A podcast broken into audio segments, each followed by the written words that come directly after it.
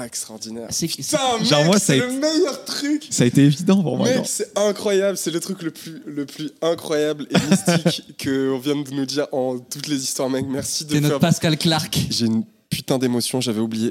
En effet, je me suis en effet tège incroyable, mec. Je te jure, j'en reviens pas que tu dis ça. C'est génial.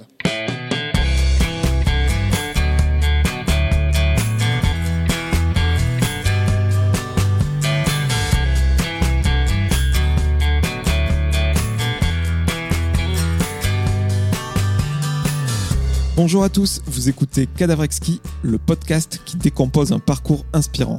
Pour ce nouvel épisode, je reçois un groupe de musique composé de deux frères, Raphaël et Théo Herrerias.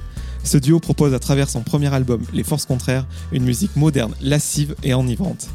Avec un choix de mots aussi simple que poétique, ils nous embarquent dans une histoire intime enracinée à leur quartier d'origine, en quête de leur Eldorado imaginaire. J'accueille aujourd'hui Terre Noire. Salut Raphaël, salut Théo, Salut. Jordan. comment allez-vous? Ah, plutôt bien. hein. Ouais, ça va bien, ça va bien. Moi, je me suis pris un petit choc thermique là de, de climatisation sur la- les dernières 72 heures de tournée. Donc, je suis un peu euh, dans le vent, mais je suis très très heureux d'être là, Jordan. Dans le vent. Bah, Écoutez, moi je vous remercie pour euh, deux raisons. Déjà parce qu'on est à l'endroit où j'ai fêté mon anniversaire hier soir, Ah, joyeux anniversaire, du coup. à hein. la table exacte. Ouais. Donc vous me faites un petit C'est cadeau, collé, euh, c'est collé sous mes coudes. Encore. le petit cadeau du lendemain. Ouais. J'en profite pour remercier le Café H qui m'accueille pour enregistrer certains épisodes. Et surtout, euh, je vous remercie parce que cet entretien-là, il s'est fait ultra simplement. Je vous ai découvert à Kiva Piano Vassano, un festival parisien qui se déroule sous deux jours où des artistes s'enchaînent avec euh, comme ligne conductrice euh, un piano. Et euh, voilà, moi je vous ai découvert comme ça et ça a été une claque. Ah, ça fait plaisir, mec. Merci. Et je vous ai félicité sur Instagram et puis je me suis dit ça pourrait être cool de, de faire une émission ensemble et on est là aujourd'hui deux semaines après. Ouais, on a dit yes, quoi. Trop bien. C'est trop cool. Je voulais savoir, bon même si on le sait parce que ça fait partie de, de votre nom, où êtes-vous né, où avez-vous grandi? Alors, on est nés tous les deux au même endroit, pas à Terre-Noire, on est nés à Firminy, c'est la petite euh, exclue, qui est une ville de, la Loire aussi, donc du même département. Euh, voilà, donc on est nés au même endroit, c'est à peut-être 20 km de Saint-Etienne, un peu moins de 10. Et ensuite, on a passé toute notre vie euh, à Terre-Noire, donc le quartier, notre lotissement. Le terre-terre. Le te- terre-terre. ouais, le terre, le sang. Donc sang. votre nom de famille, euh, excusez-moi si je, si je le prononce mal, c'est Herrerias. Ouais, c'est bien prononcé en plus, et tu sais qu'il y a beaucoup de gens qui se sont trompés. beaucoup, beaucoup. Un nom clairement hispanique. Donc je voulais savoir si vos origines euh, étaient lointaines ou si vos grands-parents étaient comme les miens, euh, des réfugiés ou exilés euh, euh, voilà, de la guerre d'Espagne Ouais. à la fin des années. euh, Absolument. 1930. C'est, non, c'est assez, euh, assez proche de nous. Herrerias, notre euh, nom de famille paternel. L'histoire de, l'immigration de, espagnole, c'est donc juste deux générations au-dessus. Notre grand-père Carlos, qui est né euh, en Andalousie, euh, dans une ville qui s'appelle Rio Tinto. Et cette ville, c'est une ville de minerais. Voilà, c'est encore une ville de mine qui était tenue par des Anglais.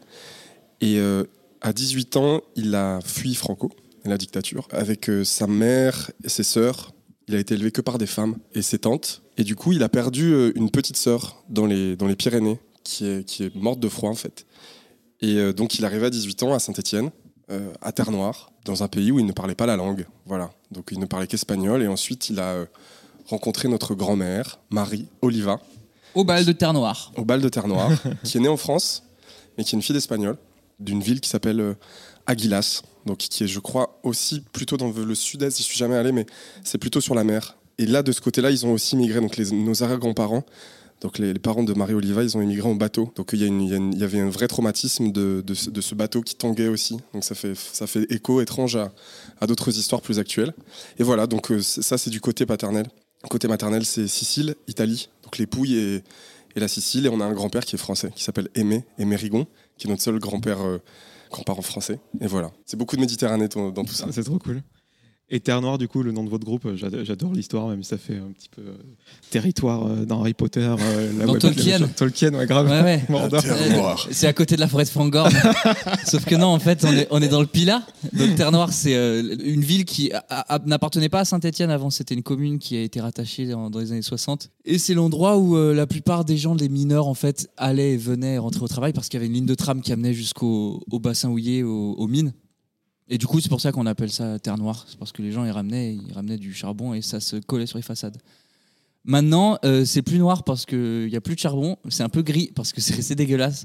Mais euh, non, on a la chance d'avoir le Pilat euh, qui borde autour, cette ville très très commune. Il n'y a, il y a pas grand-chose. Il y a une autoroute qui passe au-dessus de Terre Noire. Et ensuite, euh, on prend ses pieds, on marche 10 minutes et on va dans la forêt. Donc c'est assez spécial. Quand tu dis Pila, moi ça me fait penser à Arcachon perso. Alors, il y a la dune du Pila, mais Pila, P-Y-L-A, si je dis pas de bêtises. La dune du Pila, hein, Ouais, c'est ça, P-Y-L-A. Et là, c'est P-I-L-A-T, parce qu'on dit, et là, la légende dit, que Ponce Pilate, après euh, s'être rendu compte que tuer Jésus, c'était bad vibes, euh, en fait, il serait jeté du haut d'un d'un des monts du Pila. C'est ça l'histoire, tu rajoutes pas ce truc de la fin. hein Bah De- non, il non. se serait jeté T'es Mais sûr non, c'est ça. On Ah pense ouais. qu'il s'est tué. euh, on pense qu'il s'est tué, mais c'est vraiment Dans la légende. Parce que C'est- ouais. parce que parce que Ponce Pilate, je pense pas qu'il a fait beaucoup de séjours euh, dans le forêt. Ah ouais, c'est technique là, pardon. Ouais. C'était- Là, on est non, dans mais la c'était Laurent Théologie. Dutch n'a qu'à bien se tenir. Ouais, ouais. Théologie et géologie, métronomie. Quand vous habitiez euh, sous le toit de vos parents, Ouais. moi je voulais savoir euh, qu'est-ce qu'ils faisaient comme métier? Les deux sont profs d'anglais. Prof d'anglais en collège, prof de- d'anglais en lycée hôtelier. Et la vraie Absolument. question, c'est votre niveau d'anglais du coup Good for me. Avec, avec ça, avec ce background, pas si bon pour moi. Et je crois que vous êtes une fratrie de trois frères. Ouais, il y a Romain aussi, qui est notre grand frère, l'aîné, qui a 33 ans. Âge du Christ, pour continuer sur le thème du jour. Trop bizarre. Émission thématique. Et qui, je crois, euh, faisait de la musique ou lisait beaucoup de. Ouais, ouais, on a le premier groupe qui a été fondé, qui s'appelle Max Elskamp, que j'ai fondé avec mon frère Jérémy Schmilars, que j'embrasse, je sais pas s'il m'écoutera là, mais dans son, parce que c'était dans son garage, et euh, Thibault Lamure et Lucas Josseron. Voilà, c'était Max Elskamp, notre premier groupe de lycée, et Rome était le chanteur. Moi, j'étais guitariste électrique, et voilà, c'était du rock, funk, euh, d'un goût euh, particulier, comme un premier groupe, quoi. Et puis voilà. Et Rome, ensuite, il a écrit une comédie musicale avec notre oncle, qui est aussi musicien, qui s'appelle The French Café. Et maintenant, il fait plein de vidéos. Il a mixé aussi beaucoup. Il a eu un podcast qui s'appelle le Romcast il y a très longtemps. Il devient Roro Instagrammeur sous le nom de Roro Lastico. Roro Lastico. si vous voulez apprendre le flamand, n'hésitez pas à checker sa page. Donc, du coup, votre, euh, votre oncle vous a éveillé euh, à, la- à la musique. Ouais, absolument. Est-ce que vos, vos parents, ils, ils faisaient d'un instrument ou ils étaient simplement mélomanes ou... Euh, très mélomane. Notre père jouait de la guitare. Ouais, guitare acoustique, nylon et tout, qui jouait pas mal. Et il jouait très bien du volant. Il, il faisait beaucoup de percussions. euh, Je tape comme ça. Il faisait beaucoup de percussions sur le volant aussi. Et notre mère jouait de la guitare aussi un peu. Et, euh, du piano, un tout petit peu aussi, euh, quand on, ils nous ont offert un petit piano électrique, donc elle s'y est mise après. Et surtout de la flûte à bec. Alto. Ouais, la flûte à bec, alto. Elle adorait la musique baroque, notre mère. La musique, c'était votre passion depuis que vous étiez petit ou il y avait peut-être un sport ou vous avez fait du judo comme, tout, comme Oh, tous les bien, joué, bien joué, bien On a tous joué. fait du judo. Mais bien vraiment joué. avec un niveau assez faible, de, je crois que vraiment. T'en as fait toi aussi du judo Théo? Bien sûr, je suis allé à la... J'ai oublié ça. Je suis parti à la ceinture jaune. hein. Rugby, ça Donc je me j'ai souviens. fait, j'ai fait trois mois. Moi, j'étais blanche et jeune, tu m'as dépassé. Oui, voilà. J'ai dû ouais, je crois qu'on n'est pas, on n'est pas allé vraiment plus loin que ça. Et Ah, sinon, ça me- cinéma, moi, mon rêve c'était de faire du cinéma avant de faire de la musique quand j'étais petit. Avec un tout petit caméscope, on faisait des films euh, d'animation, des films de- d'aventure. Mais comme on était trois personnes et qu'il y avait une personne qui filmait, Ouais. ça faisait des schémas narratifs assez simples. C'est-à-dire, il y avait que deux personnes qui pouvaient, donc tu avais un problème de personnage au bout d'un moment qui arrivait assez vite. Donc c'était beaucoup des gens qui se poursuivaient en courant. En tout cas, dans notre clip euh, Ça va aller, pas celui qu'on a sorti avec Pomme, mais l'ancien Ça va aller d'il y a un an, euh, c'est toutes les vidéos d'archives de ces petits moments de cinéma qu'on a pu re- redérocher et découvrir et, et monter pour, euh, pour les mettre sur notre musique. Et on, on va en parler de, de ces clips. Et moi, je voulais savoir, il n'y a qu'à vous écouter, les influences sont ultra larges, je ne vais pas vous demander de tout me citer, mais je crois que la, la musique française a quand même son importance, Quand et même, notamment Bachung. Bachung, ouais, Bachung, c'était, c'est, ça a un peu dépassé la musique. C'était, euh, nous, on écoutait. Le seul rapport au français qu'on avait, c'était essentiellement du rap et la, la pop, enfin les, les- les chansons, les hits qu'on écoutait à la radio ou les, sur les top DJ2 ou Fun Radio, etc. Skyrock à l'époque où Skyrock passait. euh, J'ai, une cassette où il y a Claude François sur Skyrock. Voilà, j'ai, enregistré Claude François sur Skyrock. Je, je sais pas si c'est un rêve ou une réalité, mais vraiment, je, crois qu'il y a ça. Et euh, ouais, et Bachung, ça a été plutôt euh, le, le premier rapport à la poésie presque, plus qu'à la chanson française, si je puis dire. Parce que pour moi, Doc Gineco, c'était déjà de la chanson française. euh, Comme il disait, classez-moi dans la variette. hein. Classement dans la variété, disait-il, euh, l'école du micro d'argent. Enfin, pour moi, il n'y a pas de différence entre ces albums-là. Et... Mais Bachung, c'était plus une manière d'écrire et une complexité euh, d'imaginaire qui était tout d'un coup adulte ou adolescente. Pour moi, ça a été le, le vieux loup euh, bizarre dans la forêt qui te prend la main et qui te dit euh, la vie, ça va être ça et tout. Il y a plein de phrases de l'album L'imprudence que j'ai découvert à 11-12 ans qui sont restées des espèces de mantras étranges. Quoi. Bah déjà, l'imprudence, quelqu'un quelqu'un qui t'appelle à l'imprudence, c'est beau quand t'as 12-13 ans. Tu sens venir le, le merdier. quoi. Pendant votre adolescence, vous, étiez, euh, vous aviez quel genre de, de rapport entre vous? Vous étiez plutôt, voilà, comme on peut le voir en ce moment, plutôt proche, vous, vous tirez dans les pattes un petit peu. Bah, moi, j'ai pas vécu mon adolescence avec mes frères. ouais, t'es un peu sont- décalé. Ouais, j'ai 6 ans et 9 ans de différence avec eux. Donc, du coup, à 14 ans, mon frère on avait déjà 23, il était parti à Clermont-Ferrand. À ses 20 ans, Raphaël était parti à Paris à 20 piges. Ouais. Du coup, en fait, euh, j'étais encore un pré-ado quand ils sont partis. Donc, Et moi- quand nous, on était ados, t'étais un petit gars, quoi. Un petit, un petit enfant. Ouais, j'avais 7 ans, donc euh, bah, euh, ouais, quand ils faisaient un city stade, j'allais venir les voir jouer au foot et ils me faisaient des passes. Ils t'ignoraient pas déjà. Ah non, non, Non, mes non. parents, ils m'ont jamais ignoré. Non, non. Et par contre, j'ai beaucoup été dans leur chambre. Ça, euh, s'il y a un rapport que j'ai eu avec mes frères, c'est le rapport euh, en italien, on dit camera. Non, c'était celui de la chambre. C'est-à-dire que Raphaël, il faisait, il faisait, ouais. Mon frère, il mixait de la techno, il m'apprenait à, à mixer des vinyles. Donc en Romain, notre les deux. grand frère. Et Raphaël, il, il faisait de la musique sur des logiciels et je regardais euh, comment on faisait. En plus, c'est exactement ce que j'allais demander. C'est est-ce qu'il y avait un partage au niveau de, de la musique? Même toi, plus tard, quand tu as grandi, est-ce que tu faisais écouter à tes frères ou il y avait une pudeur? Euh, alors, ce qu'on faisait au microphone, donc là, exactement au même endroit, avec mon frère Romain, on faisait des impros de rap, comme ça, sur des type beats qu'on qu'on trouvait sur YouTube. On se prenait en vidéo et ensuite, lui, il les mettait sur Facebook pour se la racler. C'était trop drôle. et avec Raph, euh, non, non, je lui faisais écouter mes prods et il chantait dessus. Vous avez fait quoi comme études tous les deux? Moi, j'ai fait un an de. J'ai eu mon bac. Et après, j'ai fait un an et demi de musicologie, en gros. Et après, Pareil. j'ai fait un an euh, au conservatoire, en deuxième année de- d'une école de jazz euh, en guitare électrique, à Chambéry, que la région Rhône-Alpes m'a payé, merci. C'est tout. À l'époque, euh, Raphaël, on est du même âge. Pour se faire repérer, il n'y avait pas YouTube, il n'y avait pas Instagram. Et toi, tu as poussé les portes des, des castings. Ouais, télécrochet, exactement. Des crochets, ouais. Bah, c'est vrai, il y avait que ça si on voulait se faire remarquer en vrai, à moins de faire la rencontre euh, dans vrai. un endroit improbable. C'est vrai. Et tu as participé à X Factor. X Factor, ouais. C'était. euh, c'est marrant, justement, j'étais en musicologie. En fait, j'ai fait cette année de, de guitare entre temps et je suis rentré de ce truc-là. Et je voyais bien que, ok, j'avais fait, je, savais bien jouer de la guitare électrique. Puis je rentrais à Saint-Etienne. Et là, qu'est-ce que tu fais? Donc en musicologie, tu dis, est-ce que j'avais vraiment envie de devenir chercheur en musique euh, moyenâgeuse? J'aimais bien la musique du Moyen-Âge, mais vraiment, la fac commençait vraiment sérieusement à m'ennuyer, à me rendre très triste. Et là, t'es un peu keblo. Parce que dans une ville comme Saint-Etienne, pour en sortir, qu'est-ce que tu fais? Donc euh, le truc est venu à moi. Je me souviens, j'étais vraiment dans une année où je me disais, sois un yes man. J'avais vu le film Yes Man qui est pas très bon, Avec Ah, Guy Carré. nul. qui est- mais par contre, j'avais, je m'étais dit, C'est bien la formule. La formule magique est bien. Mais quoi. par Ouais. contre, vraiment, il y avait quelque chose. Je me suis dit, tiens, c'est peut-être que ça fonctionne cette idée de de dire oui aux choses qui deviennent. Vraiment, ça, ça a été comme ça cette année-là. Et euh, moi, j'ai regardé, euh, comme tous les gamins de l'époque, j'avais regardé la Star Academy, euh, Nouvelle Star. Ouais, Star. J'aimais plus ou moins la Nouvelle Star. j'ai- J'aimais bien regarder ça, je me souviens. Mais par contre, euh, pour moi, c'était un peu, un peu ringard de faire ça et tout. Sauf que là, une fille de ma classe en musicologie, qui faisait tous les castings du monde, m'a dit demain il y a un casting à Clermont-Ferrand. Je t'ai entendu chanter en chorale, je chante bien, viens le faire avec nous et tout. Et je, leur- je leur ai dit ok, mais on va faire la fête à Clermont après. Elles m'ont dit ouais, carrément chez notre cousine. J'ai fait trop cool, vas-y go, on y va. et donc je me suis retrouvé dans une file d'attente. Et là, je me suis dit bon, quelle drôle d'idée, pourquoi je suis là, qu'est-ce que je fous là? J'ai chanté deux chansons parce que je connaissais aucune parole en entier à ce moment-là de ma vie. Donc il y avait Danser sur moi de Nougaro C'est ancien. et J'adore. mais non, mais c'est Danser sur moi le jour de vos fiançailles et Kiss de Prince. Mais pareil, je connaissais genre euh, un couplet et C'est ancien.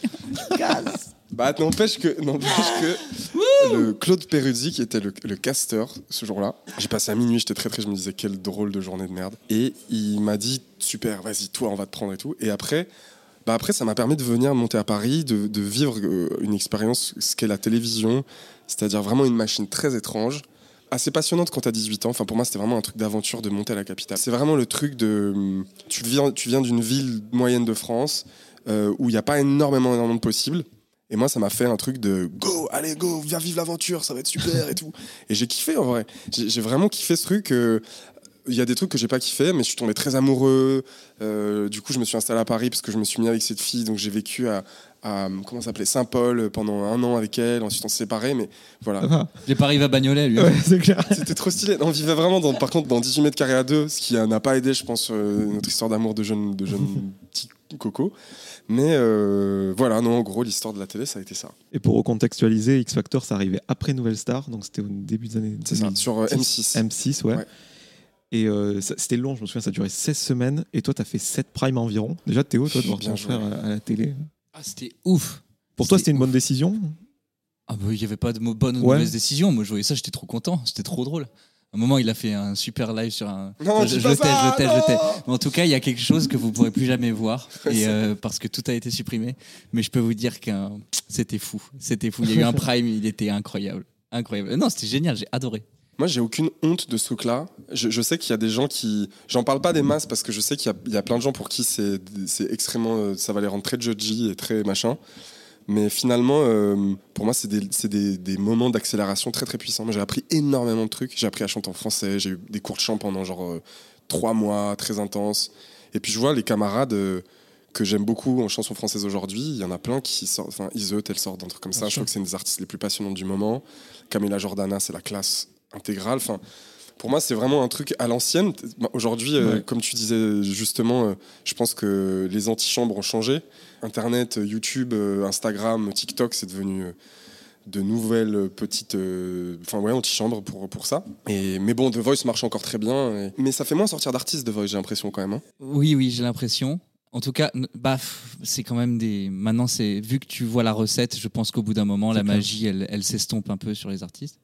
Mais euh, je voulais juste parler de notre grand-mère. Notre grand-mère, elle a gagné un télécrochet. Euh, alors à l'époque où les télécrochets, c'était encore des. Oui, c'était radio-crochet. Comme Cabrel. Et c'est vraiment l'histoire euh, de l'après-guerre. Ou même de, pendant la guerre, je sais plus, on lui avait proposé du parfum ou des œufs et des tomates comme récompense. Mais non. Et elle- sa mère lui avait dit prends les œufs et les tomates. Et elle n'a pas pu prendre le parfum. Et je me souviens qu'elle me raconté, elle était un peu triste de jamais pu avoir ce parfum qu'elle avait gagné grâce à son radio Ah, là, on dit, ça serait tellement un beau scénario de court métrage, mec. C'est incroyable. Ouais, c'est pour ça que je tenais à le dire comme ça, c'est gravé dans le marbre, on pourra en réutiliser cette matière pour le prochain clip qui s'appellera L'eau ou les œufs. Je pense que c'est le son, les gars, mais j'ai l'impression qu'on fait l'émission de, De, de- de- un bon moment? de, de Kian Kojandi. En tout cas, j'ai l'impression d'être un peu plus micro. sympa. Vous l'avez fait? Non, Non. non, non, non, non, non, Moi, je- le seul truc que je trouve de- dommageable de cette émission par rapport à la Nouvelle Star, c'est juste les bandes. quoi. Tandis que Nouvelle Star, il y avait un. C'était, ouais, contrairement à. à- Ouais, il y avait vraiment. un- on chantait sur des PBO. C'était vraiment Ouais. un truc de. En fait, ça n'a pas très bien marché en France parce que je pense que le concept était beaucoup trop euh, anglo-saxon. Il était trop agressif en fait. Les gens n'étaient pas sympas. Les, les jurys n'étaient pas sympas. Ouais, la bible de l'émission était un peu rude. Et après Nouvelle Star, je crois que c'était rude aussi. C'est quoi la Bible d'une émission, Raphaël, pour nos. Bah, la, la Bible, c'est le, c'est le programme, c'est le mode d'emploi d'une émission. Mm. Et souvent, comme c'est des émissions mondialisées, une Bible est écrite souvent par nos amis hollandais, qui sont Mm. les rois de la télé-réalité. En démol Ça, en démol a été une grande boîte, mais ensuite il y a le Talpa et tout. Et bref, mais je sais pas pourquoi ce serait intéressant. Mais ah, je sais pourquoi. Mais bon, on va encore repartir sur le- le- la sociologie et l'hist- et l'histoire. mais mais les, les Néerlandais sont très forts pour exporter des choses depuis euh, depuis Ah. très longtemps. C'est Ah quand même les rois du capitalisme. Bah, hein. C'est ceux qui ont créé la bourse quand même, hein, faut pas déconner. Absolument. Eh, les gars, ça déconne pas avec vous. hein. On va prendre des trucs. Euh, L'ennui, quoi. Bienvenue. sur Et du coup, pour terminer sur cette parenthèse, le, le soir où tu es éliminé, donc ce, ce fameux 7 prime, Ouais. genre on te Gladiator. donne limite la solution, on te, on te dit la solution pour avoir le succès, parce que tu as chanté la chanson Mon frère. Je sais pas si t'as fait le lien, quoi. Ah, ouais, C'est ouf, extraordinaire. Ah, extraordinaire. C'est- Putain, Genre, moi, c'est été- le meilleur truc. Ça a été évident pour moi. Mec, genre. c'est incroyable. C'est le truc le plus, le plus incroyable et mystique qu'on vient de nous dire en toutes les histoires, mec. Merci de C'est notre faire. Pascal Clark. J'ai une putain d'émotion, j'avais oublié. J'ai, en effet, je me suis en effet tège. Incroyable, mec. Je te jure, j'en reviens pas que tu dis ça. C'est génial. Je crois vachement à ces trucs-là. Je crois vachement à ces choses engrammées et, pro- et programmées. Pas uniquement, hein, je, je crois pas au destin absolu, mais, mais par contre à ces éléments symboliques, je trouve ça génial et très marrant. Il y a de la magie. Et ouais, j'ai chanté la chanson de Maxime Le Forestier, Toi, mon frère que je n'ai jamais eu.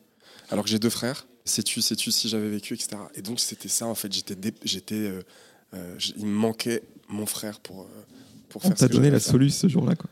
Ah là là, putain, génial. Si je l'ai choisi cette chanson, hein. on nous proposait des listes, on choisissait quand même, et je trouvais, je trouvais qu'elle était très belle.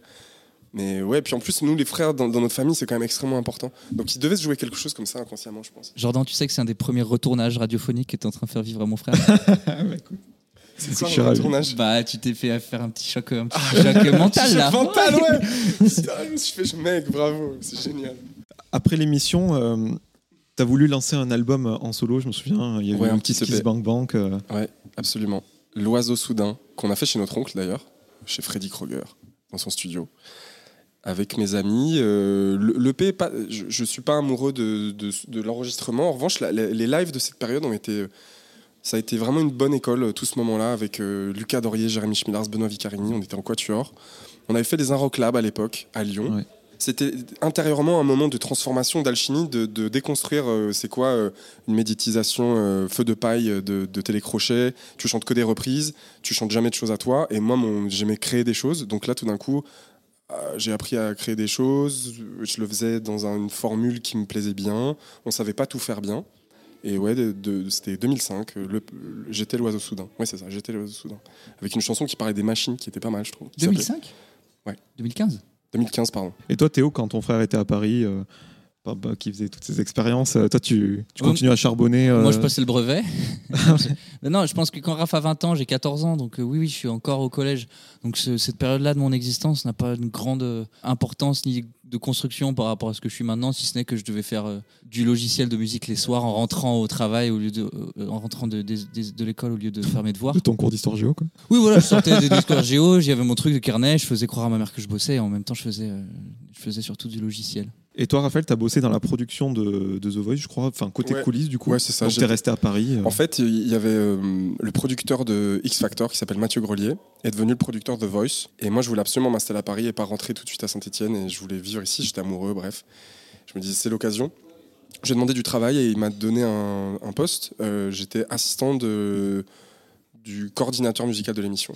Et en fait, ce coordinateur musical n'a pas pu, faire ce, pas pu avoir ce job. Et en un mois, j'ai été promu. Donc, je suis devenu coordinateur musical sur l'émission, assistant de la production et du chef d'orchestre, qui était Olivier Schultes. Et euh, voilà, j'ai appris euh, un métier très étrange pendant deux ans, enfin très étr- étrange, un truc pour lequel je n'étais pas du tout destiné. Et je me suis trouvé en, production télé euh, pendant deux ans.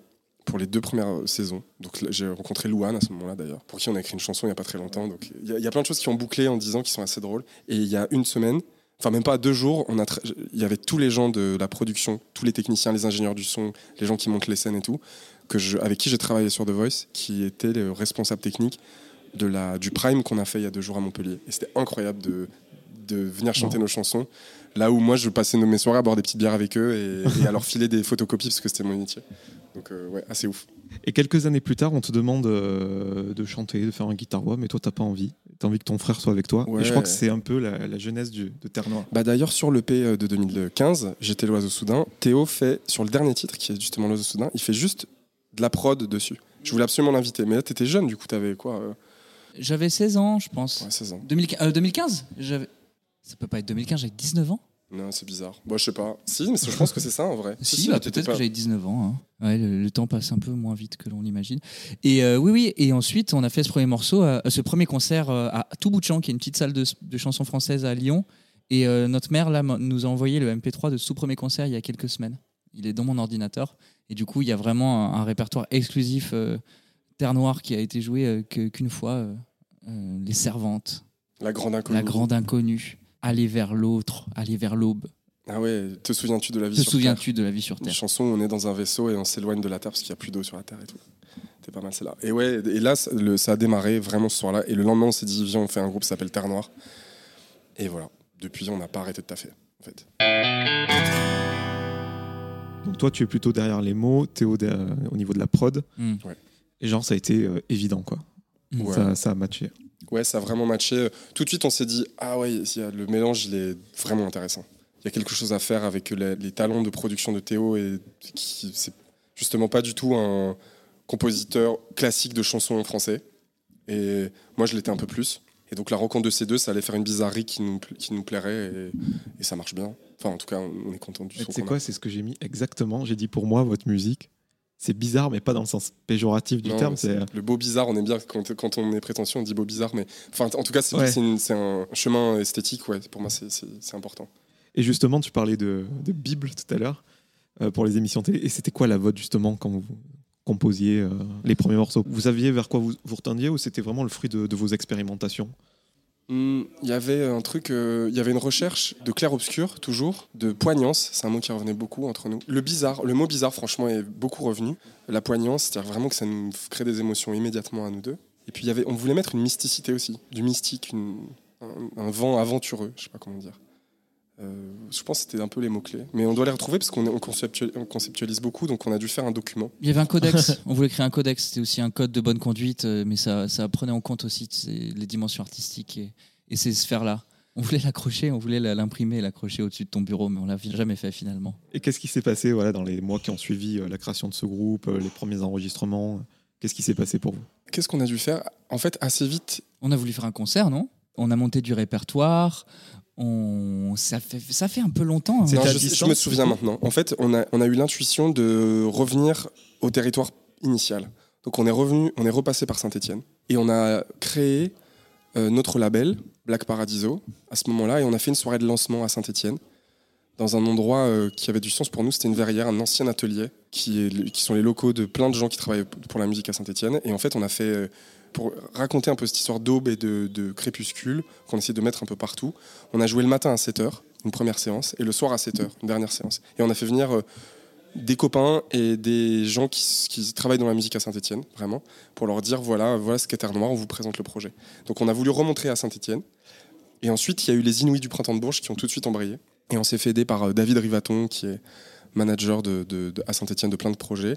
Et euh, on a eu toute la temporalité du Printemps de Bourges qui nous a permis de repartir du territoire, donc de Saint-Etienne, puis Rhône-Alpes où on a été sectionné, puis National euh, où on a pu être rencontrer plein de programmateurs. Et là, on a fait une super belle tournée grâce à Bourges. Donc il y a vraiment eu déjà un premier chemin. euh, Il y avait aussi les Inroclabs. On n'en parle pas souvent des Inroclabs. Ouais, Vous avez été euh, lauréat, non en plus Ouais, on avait gagné Ouais, le prix ouais, du jury des Inroclabs et on avait pu jouer euh, devant l'Opéra de Paris, euh, derrière Mont... enfin, surplombant Montmartre. en haut des magnifique. Galeries Lafayette. C'est canon. Sachant que la première, la, la première euh, étape des Galeries Lafayette, c'était par contre devant les chaussures de la pla- de, de Galeries Lafayette Clermont-Ferrand place de Jaude.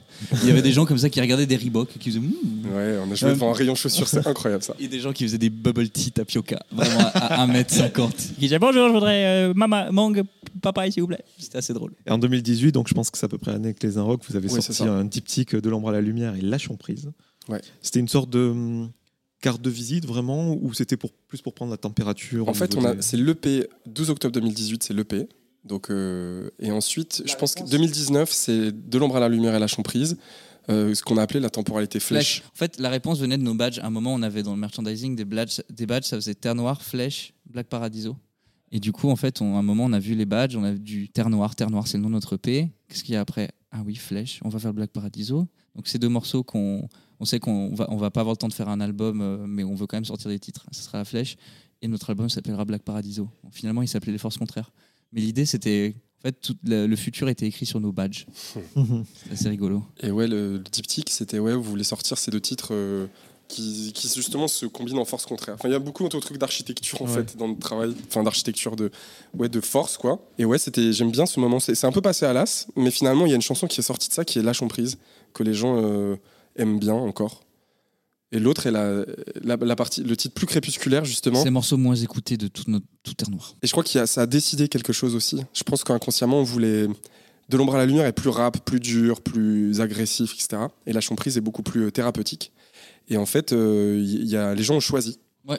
Et je pense que ça a déterminé aussi un petit peu inconsciemment une couleur plus lumineuse. euh, Je sais pas si c'est ça, mais en tout cas plus thérapeutique. De, de baisser les armes et de, et de pas arriver euh, comme des petits guerriers, des petits Ouais. soldats comme ça. Terre Noire reste sur clair-obscur, mais par contre, vraiment, la- les nuances de clair-obscur ont changé entre le début et, le, et, et maintenant, en tout cas. Vraiment, on parle encore des forces contraires. Je pense que c'est quand même quasiment, mais- enfin, quasiment similaire, quoi. Enfin, Ouais. Les forces contraires, c'est du clair-obscur, hein, faut pas déconner. Mais c'est pas le même que, que de l'ombre à la lumière. Euh, On nous dit qu'on fait, franchement, on fait que des, des titres avec ce, ce concept. euh, Vieux Mm. comme le monde, l'harmonie euh, de Star Wars. en le soleil par- et la lune. Moi, je trouve que le, le nom de Terre Noire, euh, il est ultra bien. euh, Enfin, il est canon parce que déjà, euh, ça fait écho à votre, à votre vie. Puis il a un petit côté euh, euh, curieux. Et j'imagine que plein de gens vous demandent des, des photos et tout. Enfin, vous faites hommage de, de Terre Noire sur la pochette de cet album où on voit un crassier en fond, donc un amas Ouais. de, de résidus. C'était vraiment important de le mettre dans tout l'univers euh, graphique, dans toute l'imagerie. Ouais, c'était Lenny Guetta, qui est donc le peintre qui a peint la pochette des Forces Contraires. Il a, il a aimé cette idée. On ne voulait pas le forcer à faire ça. Euh, mais c'est lui qui s'en est emparé assez naturellement. Je sais même pas si on en a beaucoup parlé. En fait, je crois qu'il l'a fait euh, de, de son propre de Ouais. son propre gré. hein. Moi, je crois qu'on lui avait juste dit ouais, bah, les crassiers, regarde, il a montré sur Google, on lui a montré sur Google Images. J'ai fait ah ok. Et trois, trois mois plus tard, il y avait un crassier sur la pochette. Mais euh, c'était pas tout à fait notre fête, hein, si je si je je pense- enfin, on n'a pas insisté, on a juste Non. dû lui. C'était difficile de faire une commande précise d'un peintre. On voulait qu'il qu'il raconte son histoire aussi. Et ce qui est génial, c'est que ce crassier tombe dans la mer. Et ça, c'est. Et ça, ça, ça n'existe pas. Enfin, je- en tout cas, je ne connais pas de crassier euh, qui tombe dans la mer. Et, Et ça, ça me plaît bien cette idée. Et la pochette du premier EP, ça c'est au château de la Perrotière. Donc ça c'est vraiment, euh, c'est vraiment terre noire, euh, terre noire. Là c'est les, Canon. les grands, les grands pins euh, tout autour. Et là tu montes dans le Pilat. Et ces visages, justement, sur la, sur la pochette de, de l'album, ça aussi, c'est la, la volonté euh, de la personne qui, qui vous l'a fait. Euh, genre, vous lui avez laissé champ libre. Par contre, ça, c'était. On voulait être un peu déformé sur ce, sur ce disque, de, de qu'il y ait une, une défiguration, comme une, caricature de nous-mêmes. On trouvait ça pas mal. On voulait pas apparaître euh, joliment. On aimait bien dans ce qu'il raconte de ce disque qu'on soit euh, amoché, quoi, d'une certaine manière. Ça avait du sens. Ouais, transfiguré. Et puis voilà, donc tous tous ces personnages sont un peu comme ça. Tous les, tous les portraits qu'il fait, euh, Lenny, qu'on adore, qu'on salue, s'il nous écoute, sont, sont comme ça, euh, bizarres, quoi, pour, le- réutiliser ce mot. Et on, aimait bien l'idée qu'on soit bizarre plutôt que Mimi ou juste euh, avec un sourire devant un fond bleu euh, Ouais. et du ciel bleu, quoi. Ça avait moins de sens. On va parler de cet album, du contenu, donc qui commence par euh, le temps de revenir à la vie. Moi, je trouve que ça résume bien votre album. On sent que voilà, la vie, vous, ça fait tomber quelque chose dessus. Et vous avez pris cette énergie-là et de le transformer en quelque chose de, de beau avec toujours cette opposition, donc les forces contraires. Est-ce que un- c'était un peu l'idée? Ouais, le, le temps de revenir à la vie, c'était très vite la première chanson qui était un peu la- le maître étalon ou la pierre angulaire, euh, enfin en tout cas le- vraiment le- la porte d'entrée, si je puis dire, de- du disque. Même dans, dans sa structure, dans le fait que ça naisse comme ça avec ses voix fantômes qui viennent beaucoup, qui, qui reviennent beaucoup dans le disque. Donc, euh, puis on, on cite les piliers, on parle d'architecture, mais en fait nous conceptuellement, on a, on a pensé l'album comme un, comme un atrium avec quatre piliers qui soutiennent tout et les quatre piliers sont cités par euh, justement November Ultra et, et Fellower qui ont chanté sur ce titre, qui sont donc euh, la mort, la mer, l'amour et la lumière. Et ces quatre piliers, euh, c'est le, la, ouais, la, la clé de voûte. C'est la chanson clé de voûte. Et ensuite, tout le reste de- de- des chansons se dresse sur cette première euh, dalle. Quoi. C'est canon. Moi, j'adore les albums comme ça. Ouais. c'est ultra réfléchi. Dans votre album, il y a euh, ce qui fait de nous des, des humains. Donc, tu l'as dit, c'est c'est piliers. Et euh, le texte a, a vraiment une place euh, importante. Et les mots, voilà, sont, sont- je trouve qu'ils sont bien choisis en général quand on veut parler d'un sujet qui nous touche particulièrement. On met des formes, on utilise des figures de style. On ne dit pas les choses clairement. Vous, quand vous parlez de sexe, voilà, il y a baise-moi. Quand vous parlez de ce qui est arrivé à votre papa, vous Ouais. dites clairement, vous mettez un mot. Oui, Le- la mort, le- ouais, le ouais, cancer. exactement. Cancer, ouais. Cette mise à nu voilà, dans, dans les mots, c'est vraiment pour euh, donner plus d'impact. C'est euh, un choix de vérité, d'aller euh, à l'e- à l'essence des choses. Moi, j'aime bien Kate Tempest, mais je l'ai découvert après ça, qui est une poétesse rappeuse, slameuse britannique. Et je, je crois que c'est l'époque qui nous fait écrire et parler comme ça. Je pense que c'est une époque où il y a moins de fleurs sur les choses, Mm. euh, qui est un peu rude. Les choses sont un peu euh, plus brutales, je pense. Et non pas que les périodes où on, mettait beaucoup de fleurs euh, euh, étaient plus douces, je sais pas, je- je- j'en sais rien, je connais pas cette chose pour, pour affirmer un truc pareil. Mais en tout cas, euh, pour moi, il y a quelque chose de cru, de rude dans notre époque. Et, le langage, il doit transmettre ça. Et c'est peut-être aussi une, recherche de vérité, je, pense. De, comme si tout ce qui était fleuri, trop poétique, créait une, un brouillard im- imparfait autour de, autour de ce qui voulait être dit. Et je pense qu'on est de plus en plus impatient. Et pour moi, c'est un chemin d'immédiateté pour dire les choses aux gens, comme si on avait peur qu'ils ne comprennent pas. Parce qu'on sait qu'ils écoutent. Enfin, moi, j'ai l'impression qu'on qu'on prend moins le temps de- de- de- d'écouter les choses plusieurs fois et de les laisser décanter en nous. Ouais. Et donc, être immédiat, c'est comme créer des, des éclairs entre soi et les autres. Et donc, on attrape l'attention. Je sais pas, je, je dirais qu'il y a quelque chose comme ça. Et une forme d'urgence aussi. Super intéressant. Pour l'instant, c'est ça. Après, je, pense que ça peut se re... Je pense qu'on va avoir besoin d'un chemin de spiritualité dans les mots. Moi, ça va être un travail esthétique plus tardif. Enfin, en tout cas, qui va arriver, je pense. Il n'est pas encore là, mais voilà, je pense que la, la- la nécessité bientôt de l'art et de la création, ça va être de retrouver des chemins de spiritualité. Ce quelque chose qui s'est abattu sur vous et dont je faisais allusion, c'est la mort de votre papa. Oui, la mort de notre père, oui. Je me permets d'en parler parce qu'il y a une chanson. Il n'y a, pas de tabou autour de la mort, surtout pas. Et moi, je, je voulais vous, vous dire que si euh, Akiva Piano Vassano, euh, ça m'a autant euh, cueilli, c'est que moi, j'ai perdu mon beau-père du, du cancer aussi. D'accord. Et euh, ça m'a particulièrement touché du coup. Et euh, ce, que je voulais savoir, c'est euh, c'est pas du tout pour satisfaire ma curiosité, mais c'est plus pour comprendre la démarche artistique. Si vous l'avez perdu il y, a, il y a longtemps et que c'était quelque chose qui a traîné sur toute vo- votre enfance que vous voulez évacuer, ou c'était plutôt récent? Août 2018. Donc vraiment, euh, On l'a un mois avant de sortir le disque. Enfin, Terre Noire, Euh, pas les forces contraires. Ouais, oui, Terre oui. Noire. Euh, sortir ouais, Terre Noire, le Le premier, premier EP. EP, ouais. Donc, euh, il y a, il y a- en fait, il y a, y a la mort qui est, qui est partout dans notre groupe. Euh, Il y a la mort de notre père qui est partout dans, l'histoire. C'est-à-dire que le silence, qui est le premier clip, euh, il y a notre père qui est malade, en fait, qui est en train de partir sur un chemin Il y a déjà cette image qui est là. Tout est là. Enfin, il y a, vraiment la mort, mais pour moi, c'est c'est marrant. Tu sais, c'est très, c'est très difficile de parler de la mort.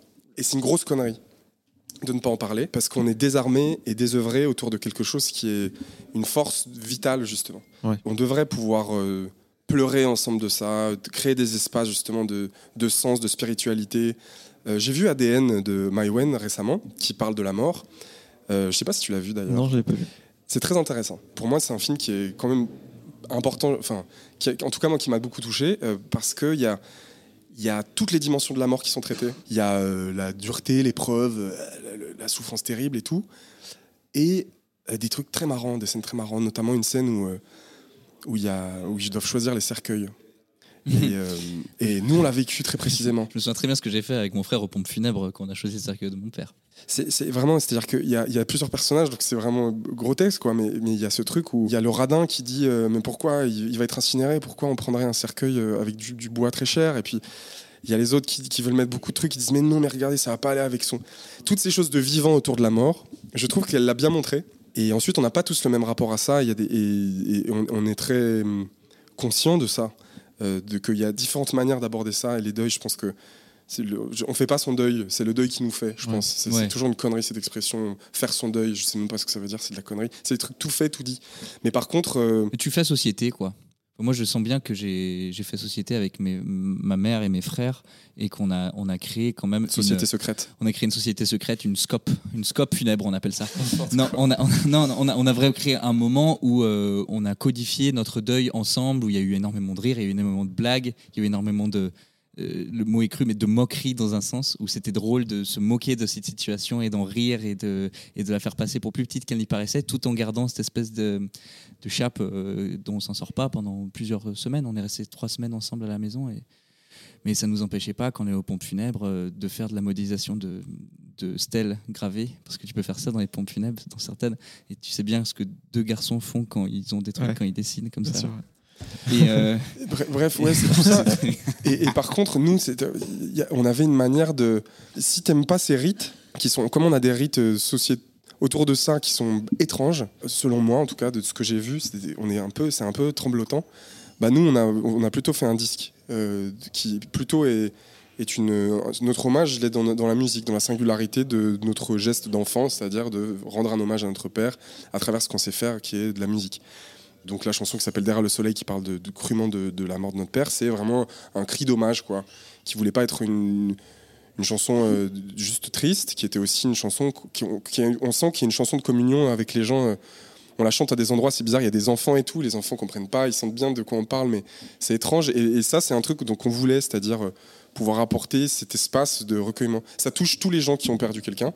Et hum, ça chiale, et puis c'est bien, on a besoin de faire ça ensemble, je crois, en ce moment. En tout cas, si vous voulez euh, une œuvre culturelle assez curative, enfin, qui moi m'a fait du bien, c'est la série Six Feet Under. Et ça Ah ouais, je pas vu. Ouais, ok, d'accord. qui, qui parle du- de, de la mort euh, de manière euh, très pathos, mais aussi avec beaucoup d'humour. C'est fait par HBO, donc c'est ultra quali. Ouais, on m'a beaucoup parlé de cette série, mais je materai, ouais. En tout cas, ouais, moi derrière le soleil, c'est exactement comme ça que je l'ai pris, cri du cœur, surtout quand Théo arrive sur le, le refrain. Enfin, bref. Et Théo, d'ailleurs, une question pour toi. Moi, ce qui m'a marqué à l'écoute de la chanson sur l'album, c'est le côté euh, prod justement. Quand euh, voilà, vous dites euh, cancer a pris, a pris papa. Vilain euh, cancer à dévorer papa. vilain ouais. cancer a dévoré papa, excuse-moi. Y a pas de mal. Quand tu dois travailler le son de cette phrase-là, quand limite ça devient, tu dois Ah. intellectualiser le son, le, le côté limite euh, co- comment dire? La création d'une chanson, encore plus quand elle est, euh, quand elle est produite, c'est des, des dizaines et des dizaines et des dizaines d'heures. Parfois, on se décorrèle du texte. En fait, euh, la création de cet album a tellement été resserrée en termes de prod. On a vraiment charbonné pendant un mois et demi, euh, tout le temps, tout le temps, tout le temps, tout le temps. Moi, j'ai- eu beaucoup plus d'émotions, par exemple, à faire les chœurs qui sont euh, présents dans Derrière le soleil pendant les couplets. Donc, la vie s'est refermée à double tour. Il y a des chœurs comme ça derrière. La vie s'est refermée à double tour sur toi. Il y a, il y a un chœur. Voilà, j'arrivais pas à faire les deux en même temps. Merci Raphaël. J'aurais dû te demander. Et, euh, et ça, moi, je me souviens avoir vécu une émotion exceptionnelle à ce moment-là.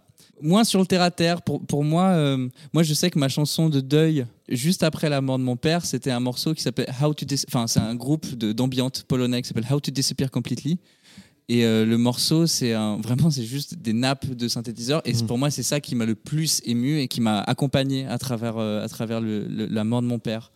Et euh, finalement, les mots, ils revêtent un aspect descriptif. Mais c'est c'est pas ces choses-là qui, qui, Qui ouais. qui me qui, créent but, la quoi. poignance le Ouais. plus possible. Enfin, par, parfois, bien évidemment que oui. Mais Vilain cancer a dévoré papa. Oui, oui, c'est ça. Oui. Mon, père est mort du cancer. Mais, euh, mais euh, pour moi, les chœurs, les chœurs, ils racontent les fantômes qui rentrent dans le cœur de mon, père et, euh, et le moment où il se fait sédater. Enfin, tu vois, je- pour Ouais, moi, l'image elle est là. Non, je comprends. ouais.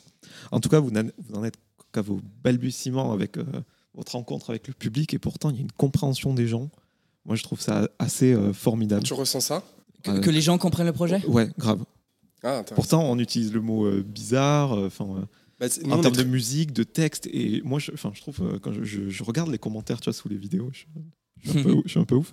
Mais euh, pour un- une première approche, je trouve que c'est assez flagrant, ouais. Ça, on est très mal placé pour se rendre compte de ça. Mais je suis trop content d'entendre ce retour. Enfin, C'était une petite remarque. euh, Ouais, non, mais non, c'est- non, non, mais c'est hyper. c'est important parce que justement, ça fait partie. On a envie d'avancer avec de la complexité et de la bizarrerie. Pas uniquement parce qu'il y a des choses très simples, il y a des chansons très simples, mais par contre, ça fait partie de l'esthétique. Et euh, on veut pas être snob, on veut pas se dire, euh, de toute façon, ça va s'adresser qu'à une partie des gens et tout. C'est horrible de penser ça. Et au contraire, mais c'est de dire, en fait, venez, on, prend, on va prendre le temps, on va mettre des saisons, puis on va prendre le temps que vous compreniez. Euh, et, et on, va, on va prendre le temps de se comprendre les uns les autres et que vous compreniez que ce qu'on veut raconter, ça peut être un peu parfois clair et parfois obscur et c'est ok. Dans cet album, il y a aussi des chansons euh, plus légères. Par légères, je n'entends pas plus lisses, peut-être moins intenses, moins graves. Ouais, bien sûr. Est-ce que c'était euh, voulu? C'est des moments de respiration Carrément, avant de. exactement. En fait, euh, on, a, on a viré des titres, on, avait, on a fait pas mal de chansons, on a fait une trentaine de chansons pour cet album. Et au bout d'un moment, on s'est dit, mais en fait, ça va quoi. Euh, On va déprimer les gens là. il fallait contrebalancer. Et il y a beaucoup de chansons de, qui parlent de sexe, qui est euh, pour nous, qui était vraiment une manière euh, de l'écrire en tout cas, et de, l'amour, l'autre, le corps de l'autre, l'altérité en fait. C'est ça qui est symbolisé dans le sexe dans ce disque. Et, et pour nous, on avait besoin de ça, de, ces- de dire les choses simplement. C'est l'ultra présence, voilà. Le- la sexualité, la rencontre, la sensualité. Eros et Thanatos, quoi, qui, qui sont les deux énergies à l'intérieur de ce disque. Ouais, la légèreté, la légèreté, c'est ça. Aussi, mon âme sera vraiment belle pour toi, qui est pas du tout sexuel, qui est juste complètement euh, la candeur d'un amour naissant, Les chants d'amour à la joie pure. hein. Ça va aller, mon âme sera vraiment belle, qui belle sont pour toi. très naïves, très, ouais, beaucoup de candeur et tout qu'on a en nous et, et qu'on veut surtout pas perdre. Et on sait qu'il y a des gens qui nous perdent à ces endroits-là, et nous, on va garder cette esthétique-là, cette candeur, cette simplicité, de volonté d'exprimer les choses comme ça fait du bien parfois, de, de juste euh, être ni snob, dit quoi du tout, Ouais. juste mon âme sera vraiment belle pour toi.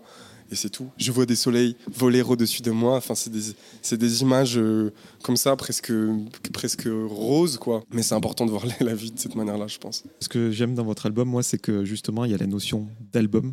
Ouais. C'est-à-dire que voilà, vous, vous parlez de naissance, de mort, de racines, mais tout est lié, quoi. C'est pas juste euh, une compile, quoi. C'est euh, Non, ouais. ça entrave en rien euh, la cohérence du, du disque. C'est le- ouais, les textes qui doivent faire ça normalement. Ouais. C'était justement parce qu'on avait cette volonté. On, est parti, juste avant de commencer le disque, on est parti avec Théo et on s'est dit qu'on allait faire un album Atrium. Il y a une chanson qui devait s'appeler Album Atrium d'ailleurs, qu'on voulait mettre, qui, qui devait ouvrir, qui était le manifeste. Euh, comment mettre, c'était quoi? Comment mettre la beauté, la, Le cour- la catastrophe et le le truc. courage. la- la- bah bref, euh, c'est un truc ça. Mince, on a, on a oublié, mais de- comment mettre dans un album Ok, Théo, on va faire un album Atrium. Atrium, c'était ça le truc. Et c'est ça qui fait que c'est tenu. C'était, c'est un moule comme c'est le moule du château de sable, quoi. Et du coup, euh, on savait qu'on pouvait pas trop s'écarter de notre sujet en travaillant avec un- des piliers et des concepts. Ah, il est là, Théo, il est là, il est chaud.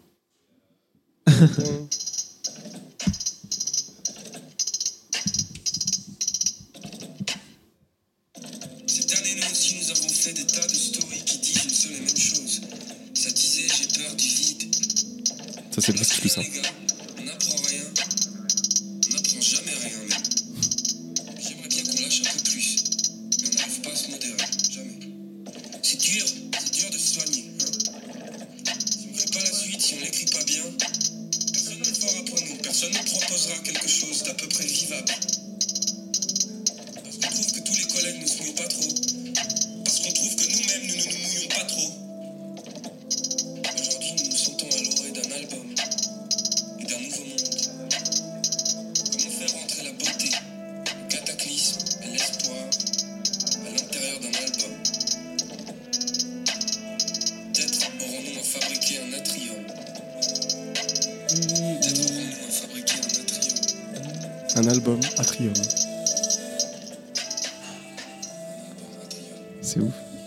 Pas mal, hein, on ne savait pas pour la pandémie. hein.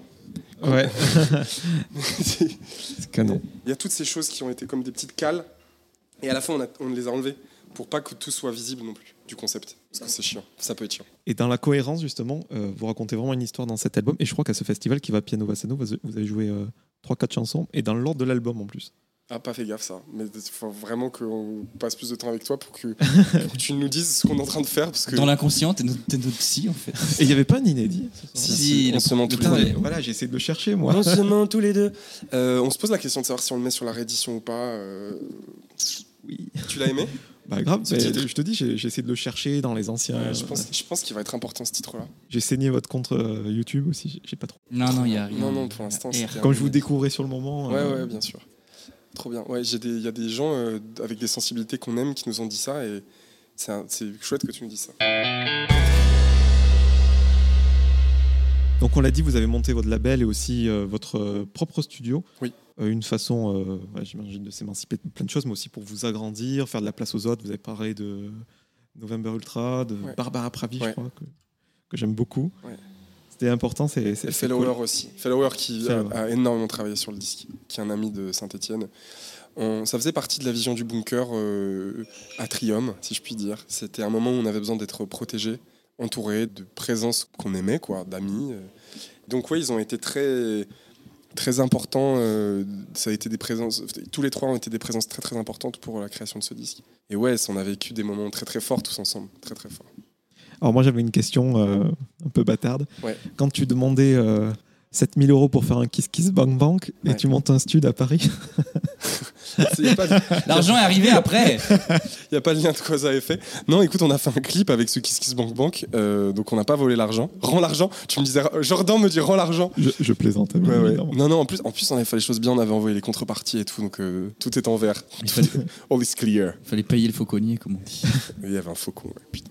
Donc vous avez euh, sorti votre album, euh, c'était quelle date exactement? 28 Ça août m'échappe. 2020. 2020, donc voilà, Ouais. pendant l'année euh, que l'on a connue, Ouais. Covidland. Covidland, ouais. Et vous avez sorti euh, plusieurs clips, et on sent euh, la conséquence euh, du, du confinement, mais je trouve que ça a poussé à la créativité, donc avec ces fameuses images d'archives Ouais. où vous filmiez euh, quand vous étiez euh, Petit. petit dans le jardin de vos enfants, et puis euh, avec euh, New York, quoi. Ça, c'est où Vous avez mixé votre album là-bas, je crois. Ouais, avec Fab Dupont, euh, qui est un super mixeur et qui a accepté de, de, mis- de mixer notre disque. Et il nous a dit, par contre, vous venez, euh, vous venez à New York, les gars, je n'ai pas envie qu'on fasse ça sur Internet, venez à New York. Et donc, c'est le dernier voyage. Dernier voyage pour nous, enfin presque, et pour lui, le dernier album qu'il a fait avec des gens. Ouais. Parce On l'a qu'ensuite, vu. il a tout fait en visioconférence. Cauchemar. Cauchemar. C'était votre première fois à New York? Oh, première fois hors de continent européen. Non, si ce n'est l'Algérie quelques mois avant. Et après, vous avez fait donc des clips euh, physiques, si je peux dire, Ouais. Plus incarnés. J'imagine Ouais. que quand on entend parler de votre projet, de, de l'importance de, de l'image, de la vidéo, ça Ouais. va être la folie, non? Ouais, et puis euh, on a fait le premier clip qui est Mon âme sera vraiment belle pour toi, qu'on aime bien, qui est trop joli et puis qui représente. En fait, on, on s'est pareil en Corse avec euh, Elisa, Elisa Baudouin qui a réalisé et, et Lumière qui est producteur du clip, qui est corse. Et en fait, on s'est retrouvé, c'était juste après le, le confinement, on s'est retrouvé en Corse et on s'est beaucoup baigné. On a beaucoup fait le prix de voiture dans des endroits magnifiques, donc c'était un moment plutôt joyeux de, de libération, encore une fois. Isa Baudouin qui a bossé sur, avec Janie, non? Ouais, qui Ouais. fait tous les clips et les photos de Jeanne. Enfin, peut-être pas toutes les photos, mais oui. Ultra talentueuse. Très talentueux. Ouais, c'est une- Adorable. J'aime beaucoup, beaucoup. Et ils aiment bien Bernard Lavillier. Et vu qu'en ce moment, on est en train de faire un titre avec Bernard Lavillier, on aimerait bien leur faire rencontrer Bernard Lavillier. Trop cool. Allez, hop là. Allez, Petite ça, c'est exclusivité cadeau. là. Petite In franchement. the pocket. C'est la petite exclue, ouais.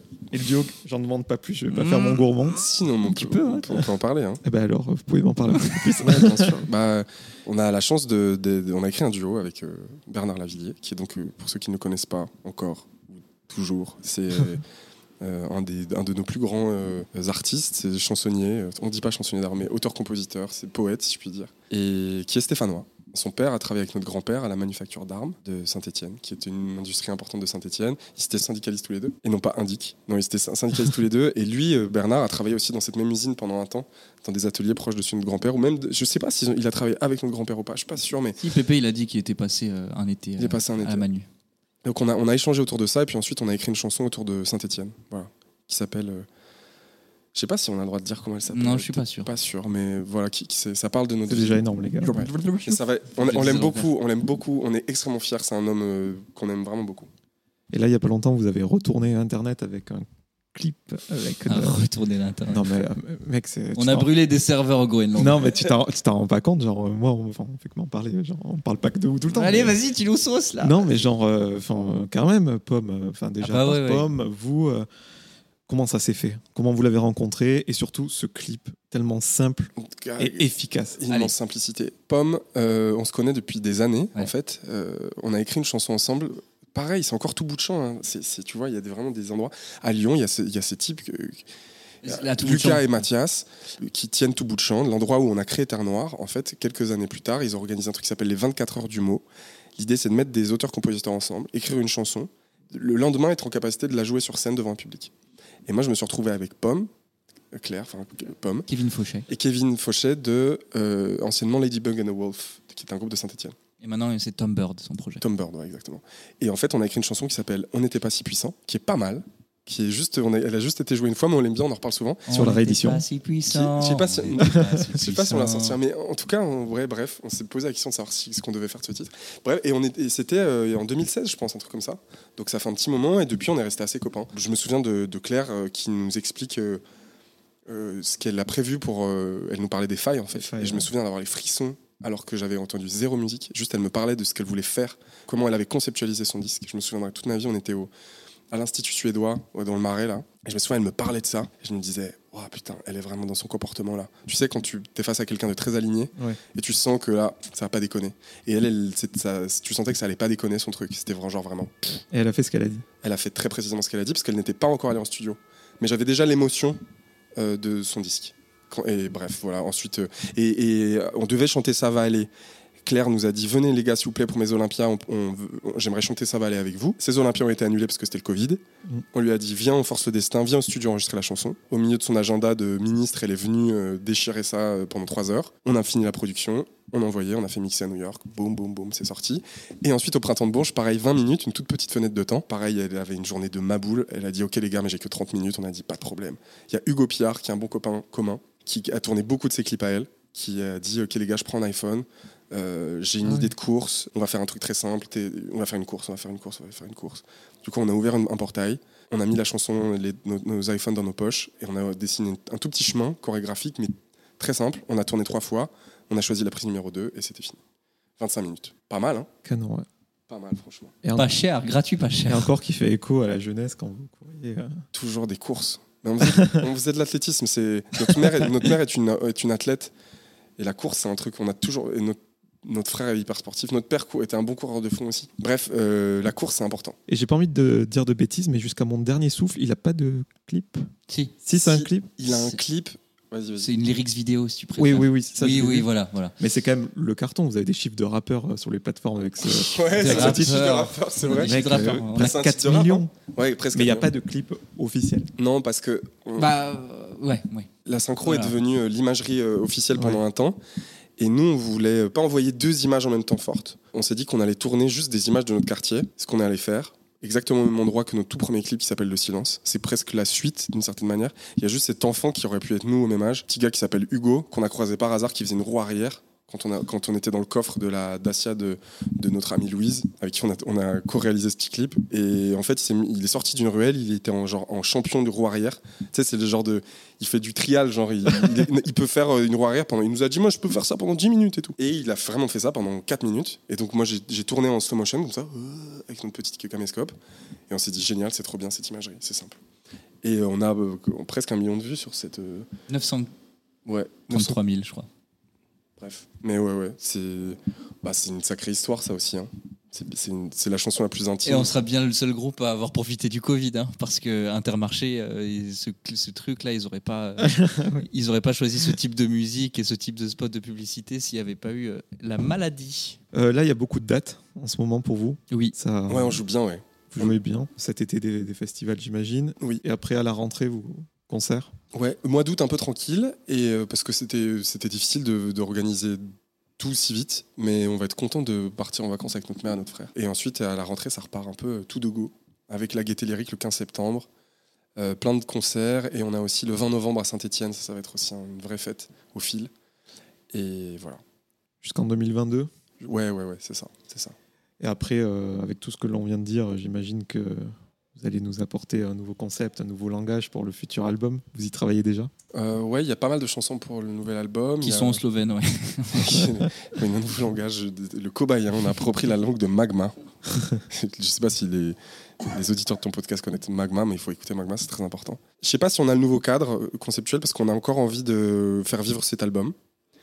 Et, mais en tout cas, il va être forcément très différent du précédent. On n'est plus du tout au même endroit de nos vies, de nos têtes, de nos énergies. Le monde s'est pris une énorme rasade de- d'absurde et de pandémie. Et du coup, euh, ouais, il y a, d'autres. euh, y a vraiment, vraiment d'autres choses à raconter, d'autres intimités à raconter. Et puis, la société bouge très très fort, je trouve. Elle se politise. La- la prise de parole des femmes, la place des femmes dans la société, dans nos sociétés en tout cas, ce qui se joue à ces endroits-là, c'est assez fascinant. Il y, a, il y a une intimité en tant qu'homme à raconter, je crois, à l'intérieur des chansons pour modifier les imaginaires, qui, je pense, va. C'est ce qu'on a essayé de faire aussi, de certaines manières, dans la manière dont on parle notamment de sexe et des corps et, de la- et de- du désir dans, dans les forces contraires. Et il y a, il y a d'autres choses à raconter aussi à cet endroit-là, je pense. Tu te souviens ce qu'il disait le monsieur dans le train là? Non le, le- le groupe d'enterrement de vie de garçon là. Qu'est-ce qu'il disait? Le mec, il a dit Ah, je vous ai vu, je vous ai découvert sur Culture Box et tout et tout. Il a dit Ah, c'est bien la nouvelle masculinité, ça fait du bien.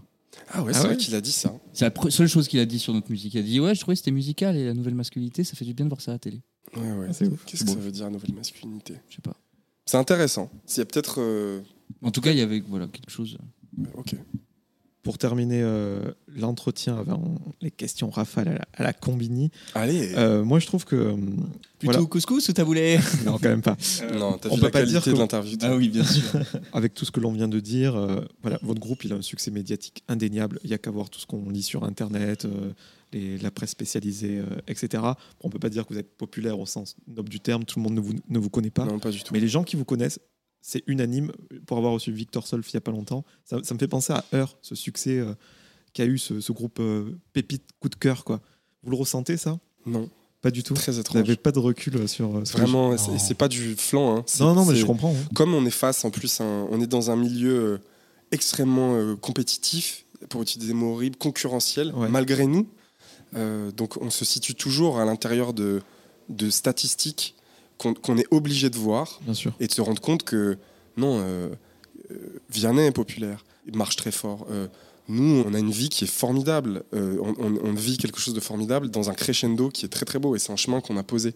En revanche, on va jouer, on va jouer à Mulhouse, on va jouer à Carpentras, on va jouer dans des endroits, bah, la majorité des gens ne connaissent pas et aiment bien le concert et apprennent à nous connaître comme ça. Toi, tu nous as découvert, tu vois, il y a deux mois. Euh, ça fait depuis 2017, 2018 qu'on fait des concerts. Ça fait trois ans. Ouais. Euh, en plus, tu travailles dans la musique, enfin, tu vois, donc il y a une lenteur, je trouve, dans le projet, qui commence, non, mais qu'on commence à chérir finalement. Ah ouais. C'est de dire, euh, en fait, c'est assez beau. C'est un peu comme une écologie de la carrière qu'on essaie de poser et de penser contre soi dans un monde où il faut aller très vite et c'est très dur de penser contre cette envie de vouloir y arriver vite. Et voilà. Mais un sol qui s'est pris plusieurs saisons fait des super bons trucs, Ouais. des super bons légumes et ça pousse bien et au bout d'un moment ça tient tout seul normalement. Un truc que as, avec lequel tu mets énormément d'engrais chimiques très vite, ça pousse, ça va être nickel. Ouais, Mais par contre l'année d'après, ton sol il est vraiment à chier. Ouais, c'est plus ça. Et euh, je crois vraiment en ça. Euh, Pomme, elle a une carrière qui ressemble à ça. Clairement. elle a- Euh, elle, a, elle a fait, enfin, Pomme, elle a 24, 25 ans, je sais plus exactement, mais elle a écumé le territoire très très fort. Moi, je- on- et puis on croit très très fort au- au- à ça. Et ça Ah. fait 8 ans, hein. Pomme, c'est pas un succès éclair. Hein. Ça fait 8 ans qu'elle est sur les routes, euh, qui fait des cent- centaines de concerts par an, quoi. C'est n'importe C'est quoi. clair. C'est une très très grande professionnelle malgré son âge. Et avant la- les failles, il a sorti un album qui est passé mais inaperçu. quoi. Ouais, ouais, ouais. C'est fou. Non, mais Comme quoi Moi, je trouve ça magnifique. Mais je suis amoureux des, des- de ces histoires euh, Ah non, là. c'est clair. Moi, j'aime euh, Gainsbourg, j'aime l'histoire de la carrière de Gainsbourg, j'aime l'histoire de la carrière de Bachung. J'adore ça. Je trouve ça trop beau, le- le- la lenteur, la frustration de la lenteur, c'est magnifique. Et être un accrochot, quoi. Ensuite, ça, ça t'aide pour plein de choses dans la vie, quoi. Et puis tu apprends à faire bien ton métier. Ouais. Ça, c'est c'est- Ouais. c'est Saint-Etienne qui me dit ça. Tu mérites. Voilà, tu mérites ce que tu as. T'es pas, tu viens pas voler les trucs. Tu l'as et tu l'as parce que, parce que tu as bien travaillé. Tu vois ce que je veux dire Bon, les fameuses questions. Ouais. Avez-vous une routine matinale incontournable? Euh, moi, j'écris le matin. Je me douche le matin, moi. Je suis plutôt les douches le matin. Euh, si, euh, je fais du vélib le matin, Du Vélib? Tu vas où? Au studio. Vous êtes en coloc ou pas? Non. Non, chacun sa vie. Un livre culte? Moi, j'ai un truc qui m'a fait beaucoup, beaucoup de bien cette année-là, c'est Putain, comment il s'appelle de Christian Bobin C'est pas possible. Je vais l'oublier. Rituel. euh, Oh putain. Mémoire des. Moi, j'ai toujours adoré Siddhartha de Hermann Hesse.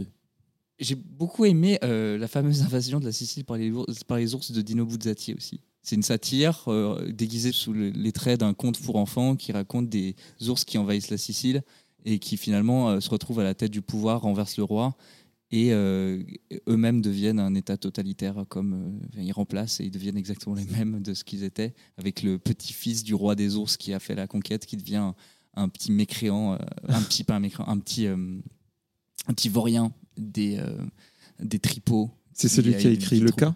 Oui, voilà, c'est les, Dino Buzzati, c'est un, un ancien journaliste en fait. Et euh, du coup, il avait cette écriture extrêmement spontanée. Et tu vois, pour les nouvelles, le cas de Buzzati, c'est tellement Ça, bien. ça me donne trop envie de le lire. C'est trop bien. Et Buzzati, il s'inspire de Buzzati, c'est pour ça qu'il s'appelle comme ça. D'accord. Du club des losers. J'ai retrouvé. Vraie anecdote. Ok. J'ai retrouvé le livre. Putain, ça- en plus, ça devait être des questions un peu cash, ping-pong, les mecs trop bavards. Non, mais t'inquiète. Christian. Bobin, La plus que vive, Christian Bobin, magnifique, qui est, c'est un auteur euh, qui vit au Creusot, Saône-et-Loire, un type qui vit dans sa petite cahute. Il, il est beaucoup de joie, beaucoup de poésie en lui, et il a perdu sa femme en fait. Et, euh, et ça parle de la mort justement de cette personne et d'amour. C'est un bouquin extraordinaire qui est très court, qui a été, moi, c'est un des trucs qui a ouvert comme ça la, une, la- une membrane émotionnelle qui m'a fait un bien infini justement dans cette période de, où il fallait se remettre euh, à cheval de la vie, Ouais. de la plus que vive de Christian Bobin, magnifique, que je conseille à tous les humains qui nous écoutent, qui savent lire, ou, ou ceux qui, même ceux qui savent pas lire et qui peuvent écouter des audios ou trucs. Et je- Vladimir Jankelevitch, qui parle de la vertu et l'amour, c'est traité, le traité des vertus, je crois que c'est le tome numéro 2, qui est un peu prise de tête, c'est philosophique, manuel de philosophie, mais qui m'a aussi un peu sauvé la vie quand j'étais en galère, dans, dans, dans- je savais pas trop où aller.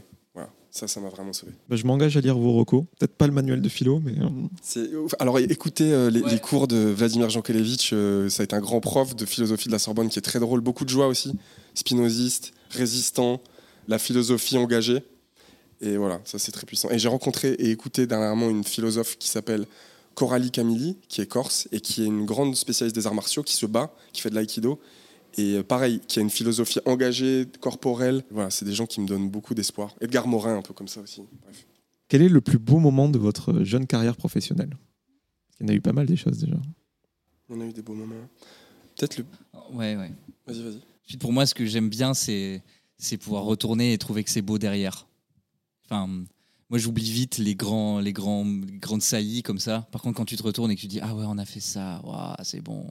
C'est comme quand tu regardes que tu es en train de bêcher tes 50 cm3 comme ça que tu avances tous les jours de 30 cm et tu te retournes pas et quand tu prends le tour de te retourner, tu fais ah ouais, en fait, il y a des tomates qui sont en train de pousser. Pour moi, ça, c'est des grands bonheurs. Ensuite, il y a des moments de concert où vraiment tu sens qu'il y a une explosion du public à la fin d'un morceau qui fait Ouais, ouais, nous, 300 personnes devant vous, avons vraiment beaucoup aimé ce que vous venez de faire. Ça, c'est des moments Putain. extraordinaires. Ça, c'est vraiment Ouais, la standing- dingo, dingo. La standing ovation de la semaine dernière. Ouais, ça, ça faisait du bien. hein. Moi, je vais volontairement vraiment pas choisir parce que je pense que c'est une connerie. De, pas ta question, hein, mais de, de décider qu'il y a un moment plus fort que les autres. Parce qu'il y a des moments comme ça, euh, symboliquement, qui sont puissants, genre des, des symboles, une standing ovation, des choses tout d'un coup. Et puis il y a des choses vraiment plus minces. Par exemple, des fois, quand on, quand on a accompli quelque chose, quand on a fait un super concert, quand on vient de sortir un disque, on ferme la porte de la maison, on est seul chez soi. Et là, il y a un soupir de soulagement et une paix parfaite, une sérénité parfaite qui va durer trois minutes. Et ce truc-là peut être aussi extraordinaire que faire grands- le, le premier Olympia. Les pics. Ouais. d'adrénaline. C'est toutes ces choses-là qui- sur lesquelles il faut s'arrêter, savourer, écrire, se les remettre en tronche. Sinon, on, fait les choses, on ne sait plus pourquoi on les fait. Avez-vous une peur irrationnelle? Euh, J'aime pas les araignées. Moi, j'ai des couteaux dans le ventre tous les matins.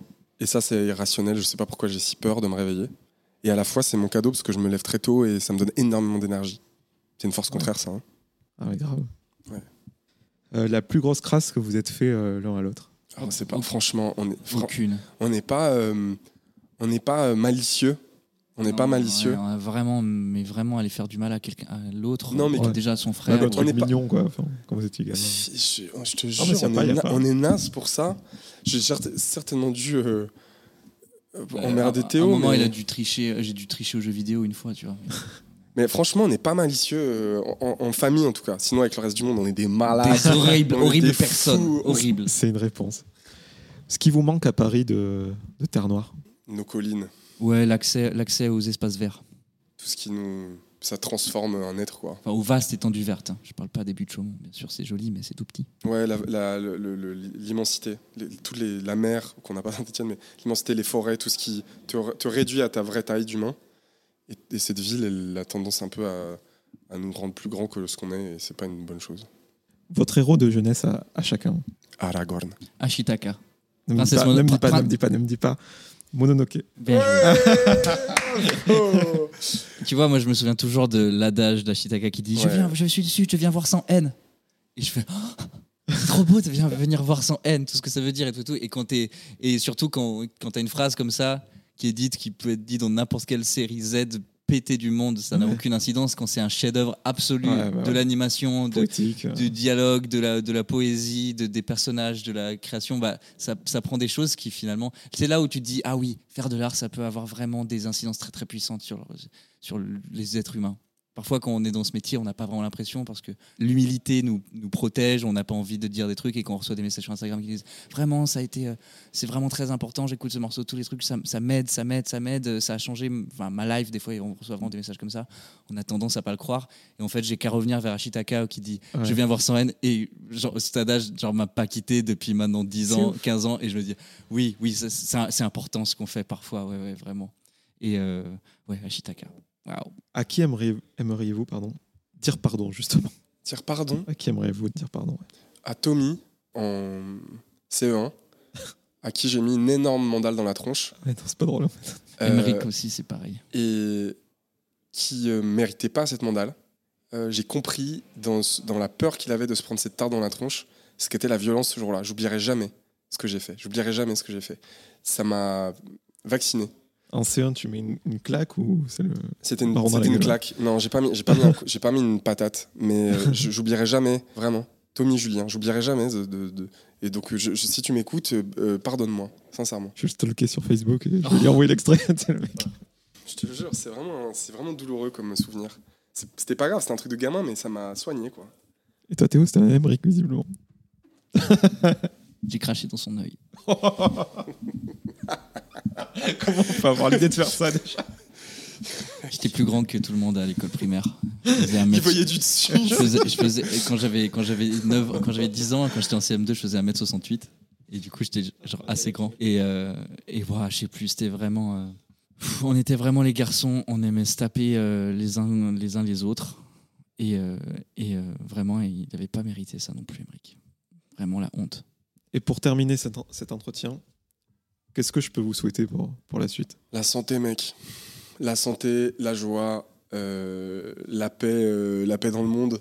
Et genre pas une autre pandémie, je vous en supplie. Genre la fin. Viens, on, se- non, viens, on se souhaite la fin de cette pandémie. genre vraiment. Ouais. Enfin moi c'est ça. Théo, je sais pas qu'est-ce qu'on peut souhaiter?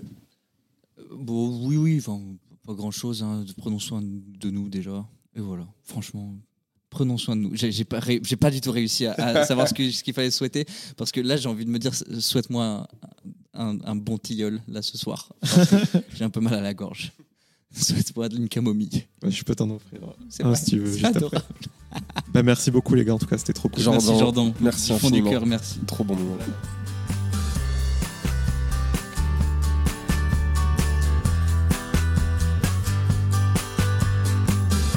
Merci à toutes et à tous d'avoir écouté cet épisode avec Terre Noire.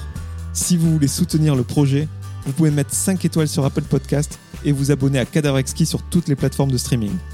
Je vous donne rendez-vous très vite en compagnie d'un nouvel invité.